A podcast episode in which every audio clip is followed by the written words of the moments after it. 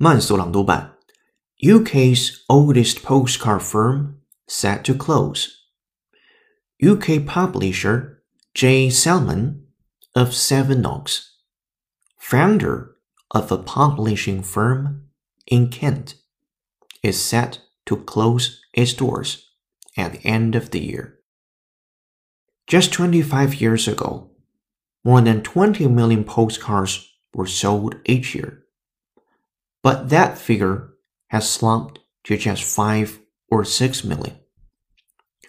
The firm's closure will also bring down the shutters on idyllic views of Britain.